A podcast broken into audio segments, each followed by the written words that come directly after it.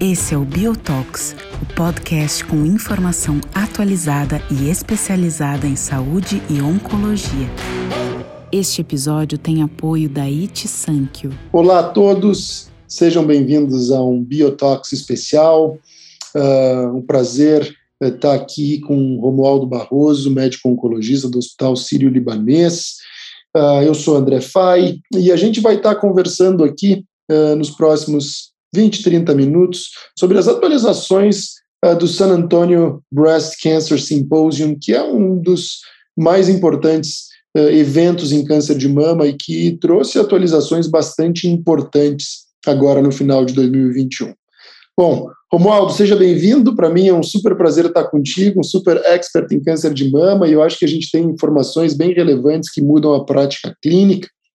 Uh, e eu já vou te passar a palavra, né, já trazendo alguns aspectos, né, e a gente já começar a discutir. Uh, vamos começar falando um pouco sobre a doença localizada, né, que eu acho que é um cenário uh, que a gente uh, se depara na prática clínica. Eu acho que dois estudos aqui cabem né, um comentário da nossa parte.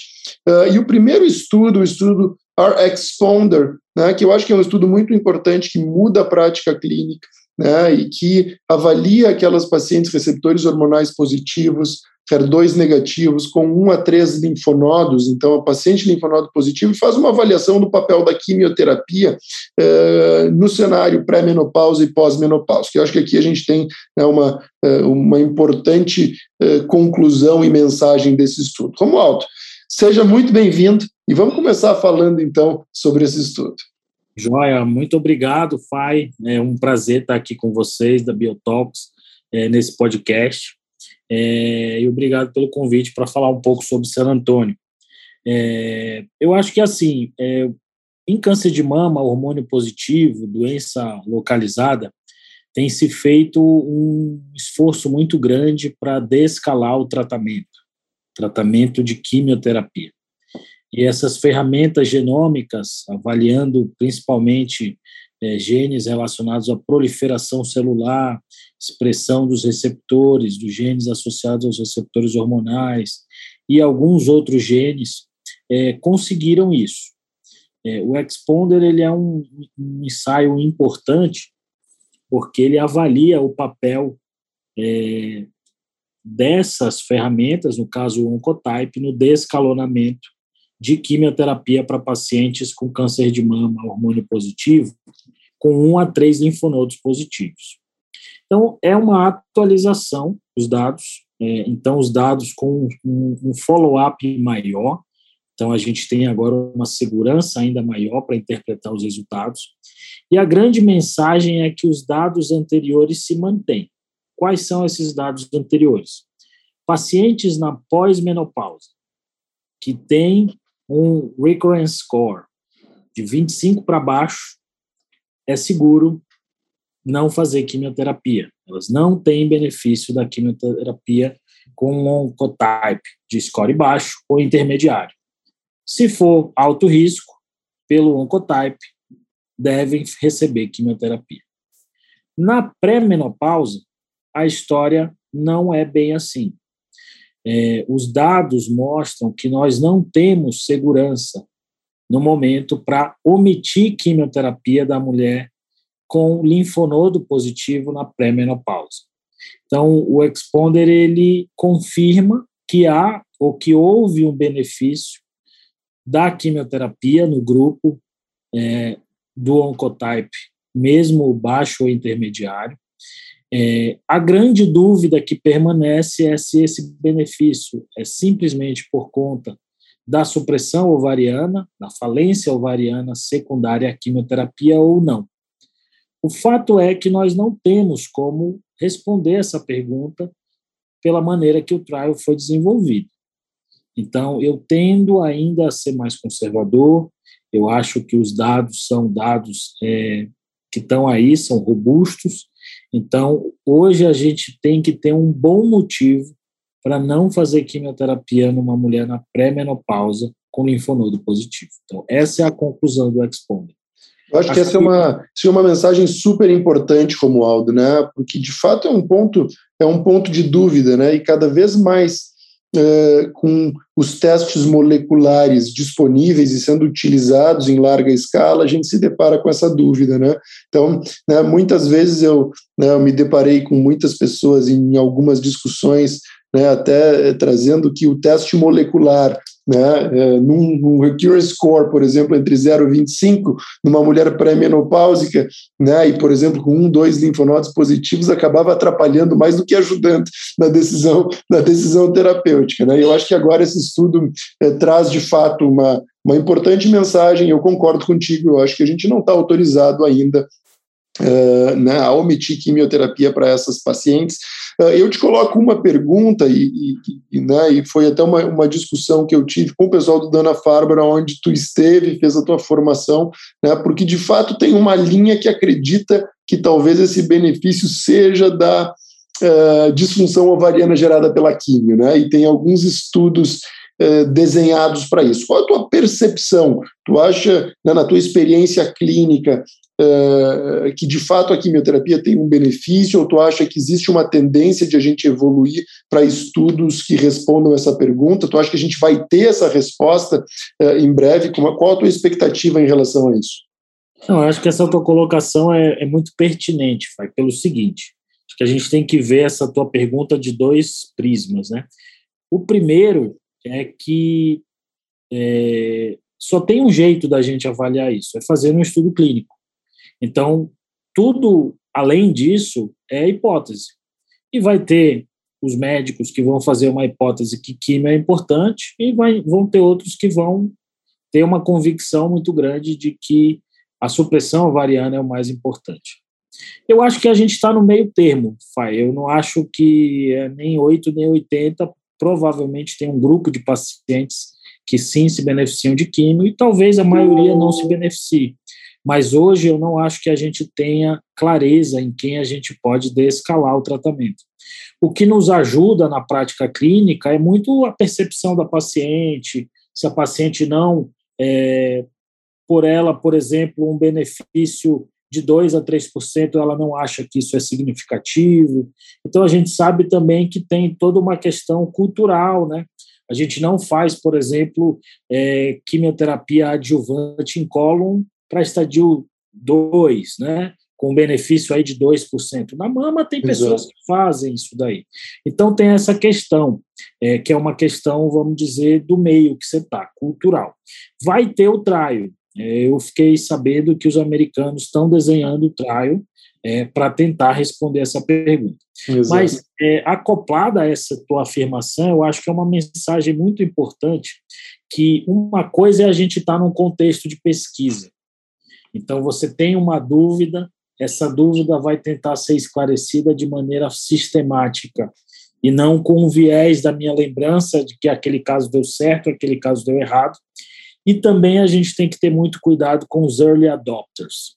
Eu lembro que quando o resultado do Mindact saiu, é, do Mama Print, é, tinha uma porcentagem de 9% de pacientes com linfonodo positivo e as pessoas já foram correndo, adotando e algumas é, omitindo quimioterapia em pacientes pré-menopausa. Então, assim, a gente tem que ter cuidado.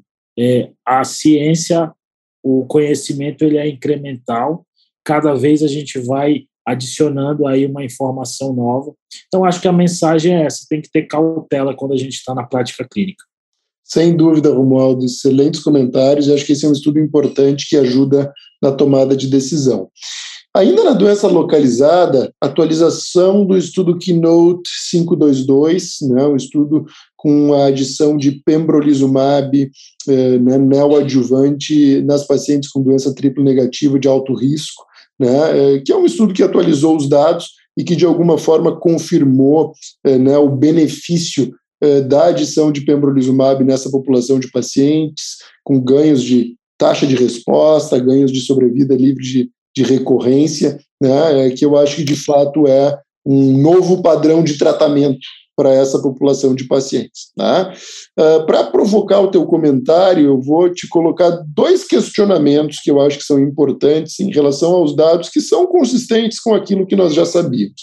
Uh, mas dois pontos que, de alguma forma, eu acho que são importantes serem discutidos. O primeiro é considerar o esquema de quimioterapia que foi utilizado e a gente trazer a questão do, da quimioterapia em dose densa, que é uma prática utilizada uh, né, sem a imunoterapia no, cenário neoadjuvante, então fazer o AC dose densa ao invés de fazer a cada três semanas. Uh, e se tu acha que aqui né, isso poderia ter alguma diferença e qual é a tua, a tua prática em relação a isso, se a tua tendência é é, recomendar o esquema exatamente como está sendo proposto no estudo, ou se tu acha que a quimioterapia em dose densa pode, de alguma forma, ter algum benefício aqui. Esse é um primeiro ponto que eu queria te ouvir. E o segundo é, é em relação, e me chama a atenção, porque eu acho que em tudo que a gente está é, colocando aqui, a gente sempre discute a questão do biomarcador e da seleção dos pacientes, né? Eh, e quando a gente fala em imunoterapia, surge a questão do PDL1, uh, eh, e eu acho que essa vai ser uma, uma discussão que a gente vai ter daqui a pouquinho em relação à, à doença avançada, mas nesse estudo a expressão de PDL1 não parece ter ajudado em selecionar a população com benefício à adição de pembrolizumab. Né? Então, queria te ouvir em relação a esses dois pontos, assim, considerando os, os resultados positivos do estudo. Joia, Fai. É, eu acho que assim, acho que a questão da QT dose densa aqui no esquema, não acho que vai ter um grande papel. É, já é um regime super intenso, porque tem platina, é, tem o Taxol, então a gente pode considerar que a primeira fase aí é uma fase dose densa, é, e depois é o AC mais tradicional. Então, assim, eu não acho que, que tem grandes impactos no resultado do, do trial. É, então, não, não acho que esse é um grande problema. Embora eu não acho que tenha nenhum problema usar o AC em dose densa junto com imunoterapia. Provavelmente isso aqui foi só uma questão de praticidade, porque o pembro é mais comumente utilizado a cada três semanas. É, só por isso, no final das contas. Mas a gente tem outros trials com outras moléculas usando a C dose densa e anti-PD1 ou anti-PDL1.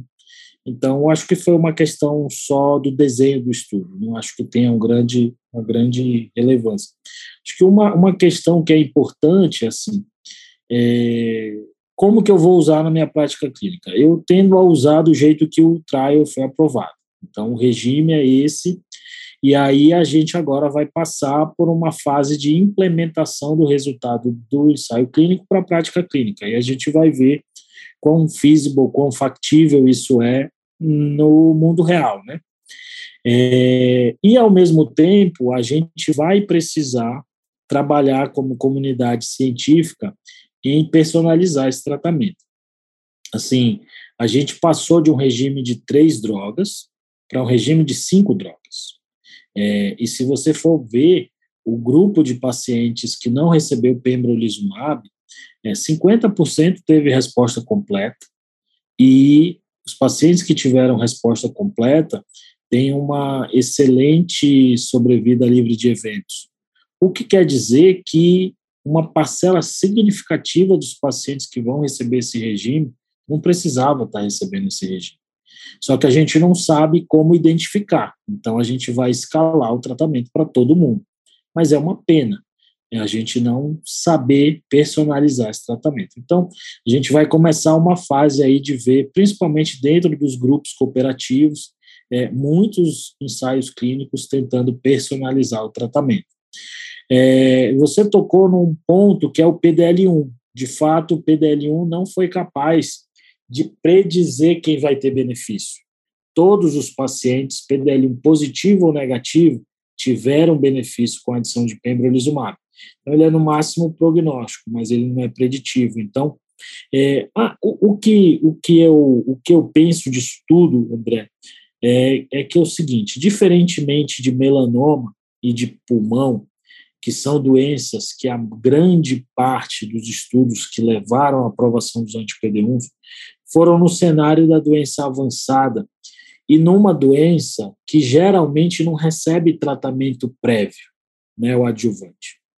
Então, é uma doença, vamos dizer assim, mais pura, vamos dizer assim. Aquele microambiente é mais intocado e você tem um sistema imune mais competente, é, que nunca viu químio, viu outra coisa. No câncer de mama, a gente tem, é, é, assim, é uma doença que, quando a gente vai tratar no cenário metastático, já é mexido. A gente já fez quimio-nel para esses pacientes. É, e o PDL1 em mama foi desenvolvido nesse cenário. Então, talvez a gente precisasse desenvolver o PDL1 de uma maneira diferente na QTNEL, com cutoff diferente. É, o cutoff que foi usado é, nos estudos de neoadjuvância são cutoffs muito baixos, que não conseguem discriminar benefício. É, então, talvez falte explorar mais diferentes cutoffs é, e talvez, assim, o que eu aposto mais, André, em termos de biomarcador para descalar tratamento, na verdade, são os TILs, os Tumor Infiltrating Lymphocytes, que, uhum. é, ao que tudo indica, pacientes com alta carga de TILs é, podem receber um, um tratamento menos intenso, menos agressivo e essa personalização que a gente estava comentando vai por esse caminho aí. A gente vai começar a ver vários estudos utilizando TIOS para descalar o tratamento da doença triplo negativa inicial. Excelente, Romualdo. Eu acho que é, é um, acho que tu fizeste uma, um, explorou de uma forma brilhante essas diferenças da doença metastática, da doença neoadjuvante, do microambiente, né? É, mas eu acho que, sem dúvida, o que a gente vê é uma necessidade de individualizar. Né? Quem são, de fato, esses pacientes onde essa droga, de fato, faz a diferença. Né? Então, é, sem dúvida, eu acho que a exploração de biomarcadores vai ser importante aqui é, né, para a gente poder tratar corretamente o paciente certo, o paciente que de fato deriva benefício. Excelente. E vou falando, né, passando então daqui para a doença metastática, acho que esse é né, o link que a gente já vem fazendo, né, é, o estudo Keynote 355, atualização, então, aqui da do, adição de pembrolizumab à quimioterapia na doença triplo negativa, agora pacientes com doença metastática, aonde, de alguma forma, talvez o grande, grande informação que a gente tem aqui é o cutoff né, do, do CPS, do score, da expressão de PDL1 utilizado, aonde de fato a gente vê benefício da adição é, do pembrolizumab. Né? Então, a gente de fato né, vê nos resultados desse estudo que aqueles pacientes onde a gente tem um CPS score maior ou igual a 10 a 10 eh, são de fato, né, essa é de fato a população que tem benefício, eu acho que vai absolutamente na direção do que tu estava colocando e dos diferentes cenários né, de um paciente politratado, de um paciente que já recebeu químio, é, e de fato é, a importância desse marcador. Eu acho que é, eu acho que isso de alguma forma acaba ajudando no cenário da doença metastática e talvez no nosso meio trazendo algumas dificuldades também, né? Porque quando a gente de alguma forma vai avaliar a expressão de PDL1, nem sempre a gente usa o mesmo anticorpo ou a mesma metodologia para avaliar a expressão de PDL1. Né? E a gente observa isso na nossa prática clínica nos diferentes cenários. Eh, e, de alguma forma, né, eh, talvez esse deva ser um ponto para a seleção do paciente, onde a gente deva ter um cuidado de como é que a gente vai avaliar a expressão de PDL1 para selecionar o paciente que vai receber imunoterapia na doença metastática. Então, assim, que não sei se tem algum comentário adicional em relação a esse, a esse ponto. André, acho que o Keynote 355, atualização, é até para dar, vamos dizer assim, um esclarecimento é, para a comunidade médica, de mostrar que é, esse cutoff de 10, do CPS 10 ou mais, é um cutoff adequado, a gente não precisaria aumentar esse cutoff para ter um benefício clínico. É, e aí a gente que a gente vê nos dados do 355 é isso. É, é, aceitável, é um cutoff aceitável, é o que a gente deve usar na prática clínica. É, o benefício é muito consistente para esses pacientes é, com é, a comparação para os pacientes acima de 20. É, e não tem benefício nenhum como grupo abaixo de 10. Excelente, Romualdo. Uh, outro estudo muito interessante é o estudo Padawan, né, que é um estudo que, de alguma forma, é, tem um, é um estudo muito bonito do ponto de vista de conceito, né, e, e, da forma que ele, que ele é desenhado, né, e ele nos traz uma ideia da evolução clonal né, no câncer de mama, é, nos diferentes cenários. Uh, comenta esse estudo para a gente, Romualdo, como é que tu acha que isso impacta na prática clínica? Então, tentar falar um pouquinho do desenho do estudo, né? O Padawan ele ele é ele é desenhado na premissa de que uma boa parte do, da, dos mecanismos de resistência à hormonioterapia são pela seleção clonal de, de, de tumores que desenvolvem ou adquirem né, mutações no gene ESR1, que é o gene do receptor de estrogênio. Então, aqueles pacientes com mutação em ESR1, eles ficam insensíveis aos inibidores de aromatase, mas biologicamente eles se mantêm sensíveis aos inibidores de CDK4/6 e aos SERDs, como o fulvestranto. É, então, a ideia do estudo seria é, avaliar em tempo real a emergência desses clones, é, um aumento na detecção é, da, da fração de células tumorais com essa mutação SR1 e propor uma mudança de tratamento precoce quando isso fosse é, é, diagnosticado, quando isso fosse é, é identificado, ao invés de esperar uma progressão radiológica, como é o que a gente faz na prática clínica. Então, o que o estudo fazia é, na, no momento que há essa detecção de aumento de clones ESR1 mutados e o paciente ainda não tem mutação radiológica, ele era randomizado para continuar com inibidor de aromatase mais palbociclib ou mudar o braço de hormonioterapia para fulvestranto e manter o palbociclib. E o que o estudo mostrou é que essa, é, essa estratégia é uma estratégia válida dobrou a sobrevida livre de progressão nesse estudo e na comparação com quem fez o crossover, é, esse benefício ele cai pela metade.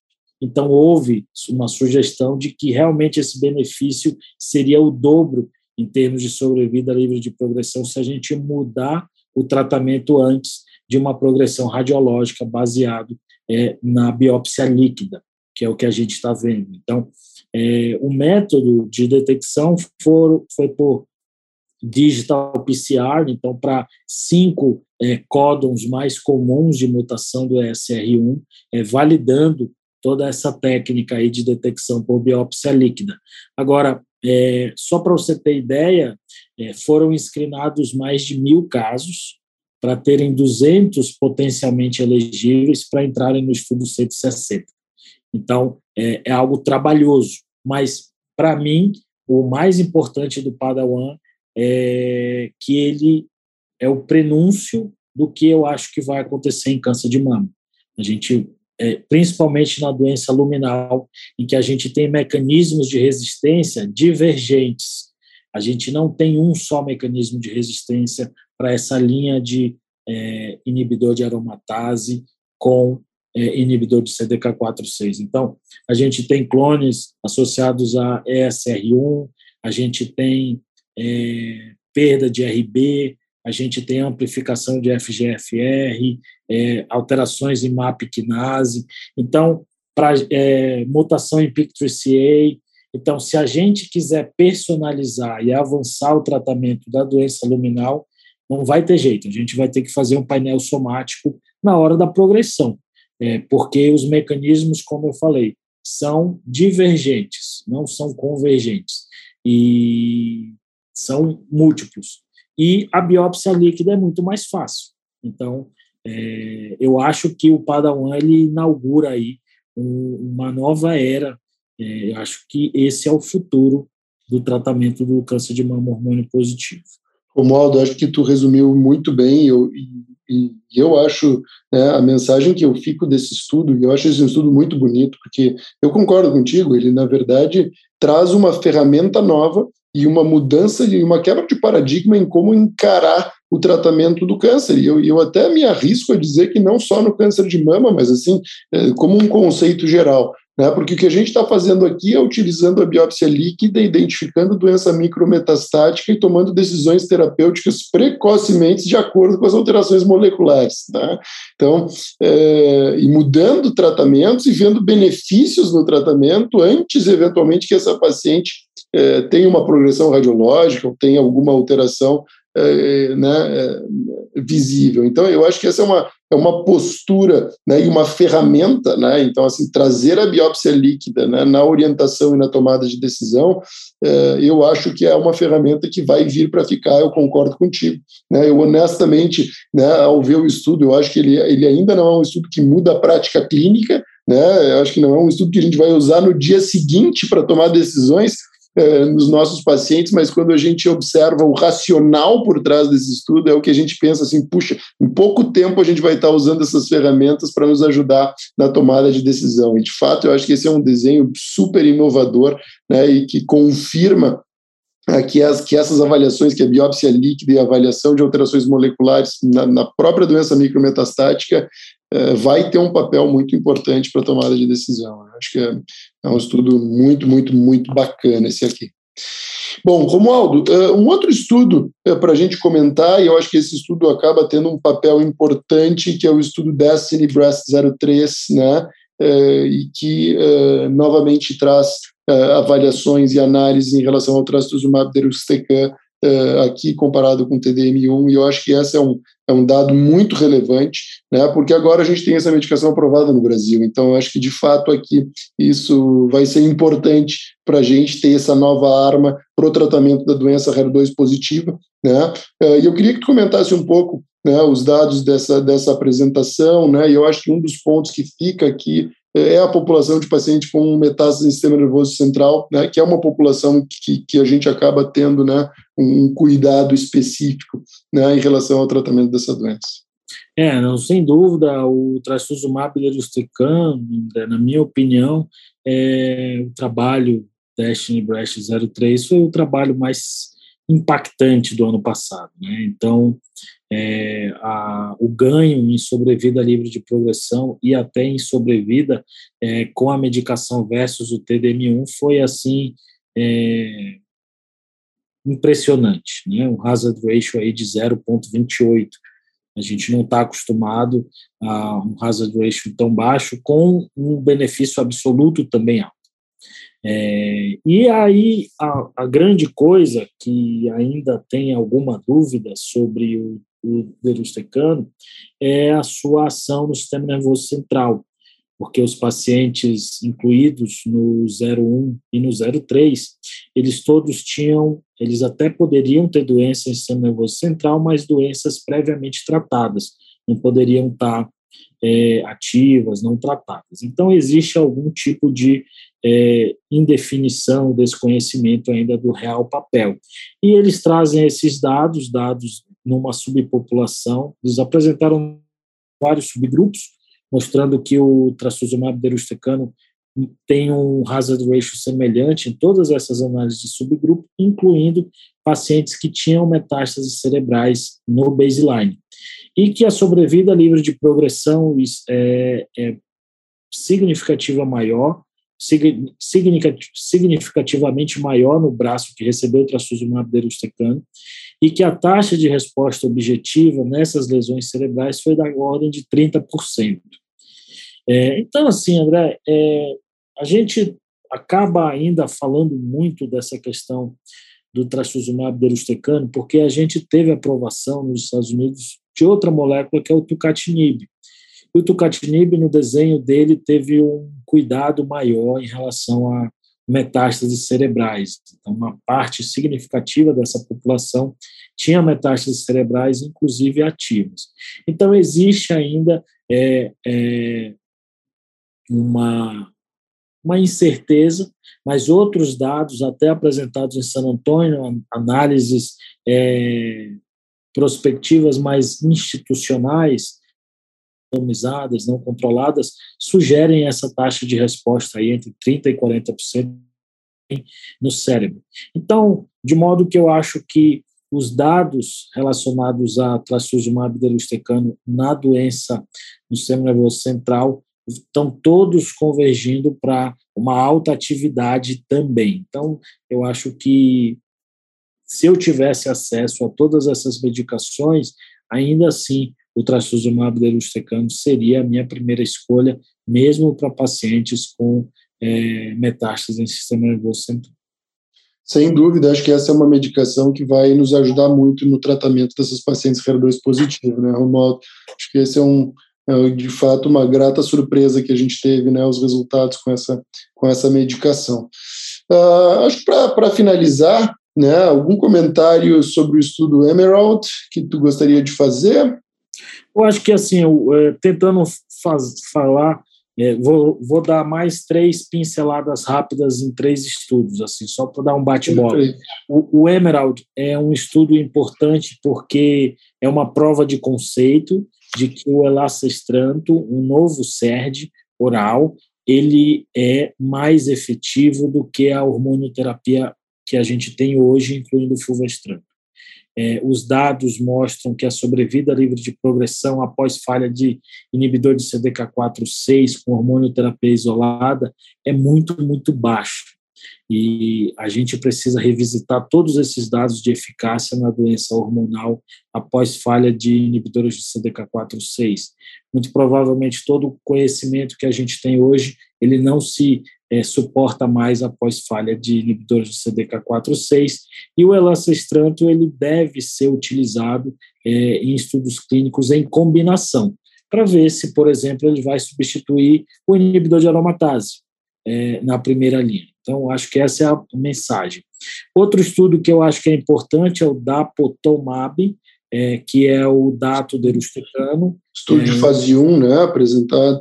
Fase 1 com uma taxa de resposta também muito é, expressiva, então a gente vai ter estudos de fase 3 comparando esse anticorpo droga conjugado com quimioterapia, tanto na doença hormônio positiva como na triple negativa, vamos ver como ela vai se comportar.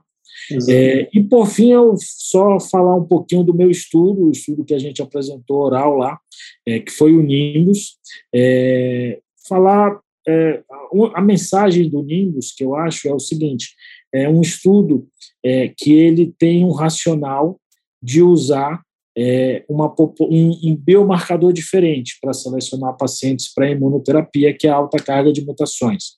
Em câncer de mama, não é tão comum como em câncer de pulmão, mas se a gente for usar um cutoff de 10 mutações por megabase, isso são 10% de todos os cânceres de mama metastático. Você sabe, 10% de todos os cânceres de mama metastático é bastante gente. É um número é. grande. Então, assim, não dá para dizer que é uma população pequena quando a gente olha toda a população de pacientes com câncer. É, e o que, que o estudo mostrou? O estudo avaliou a eficácia é, em pacientes com alta carga de mutações, usando um cutoff de 9 mutações por megabase, é, tratados com nivolumab e dose baixa de ipilimumab. Então, é um duplo bloqueio, vamos dizer assim, sem quimioterapia. É, teve uma taxa de resposta de 17% na população geral, mas quando a gente usou um cutoff, que foi um, um critério pré-estabelecido, é, de 14 mutações por megabase, a taxa de resposta foi para 60%. E os cinco pacientes que tiveram resposta, dos 30 incluídos, são todas respostas duradouras. A gente não costuma ver isso em mama. Em mama, as respostas, mesmo quem tem resposta objetiva, é, são respostas que vão aí na mediana de sete a nove meses. E os pacientes, têm pacientes já com mais de dois anos de tratamento, sem novas linhas de tratamento. Então, assim, é, é um estudo provocativo, que diz para a gente que tem um subgrupo de pacientes que não seria elegível para é, imunoterapia pelos critérios clássicos é, e que pode responder ao tratamento e que tem uma resposta muito duradoura. O que, que a gente precisa fazer agora? Validar se o cutoff certo é 14 e não 10 e ver realmente também se é necessário ou não duplo bloqueio aí com IP e NIV ou se seria só um anti-PD1. Então, essa é a mensagem do Nimbus. Excelente, Romualdo, e parabéns pelo estudo. Né? Sem dúvida, a gente volta para aquele conceito de individualização de tratamentos, de conseguir identificar quem são os pacientes que de fato uh, né, se beneficiam de uma terapia específica e sem dúvida né, isso aqui né, eu sei bem o esforço que é desenvolver um estudo como esse e poder estar apresentando isso de forma oral em San Antônio é sem dúvida uma grande conquista né, e representa todo o trabalho que tu vem construindo no campo de câncer de mama. Então, fantástico, uh, muito obrigado pela tua parceria nessa conversa, eu acho que a gente conseguiu passar né, pelos principais resultados aqui de San Antônio e, e trazer as principais mensagens. Muito obrigado por estar aqui nesse Biotox uh, e espero te encontrar em breve em próximas conversas. Um forte abraço, meu amigo. André, é um prazer. Contem comigo sempre que vocês me convidarem, vai ser um prazer. É, e adorei o bate-papo, acho que foi bem produtivo e vamos em frente.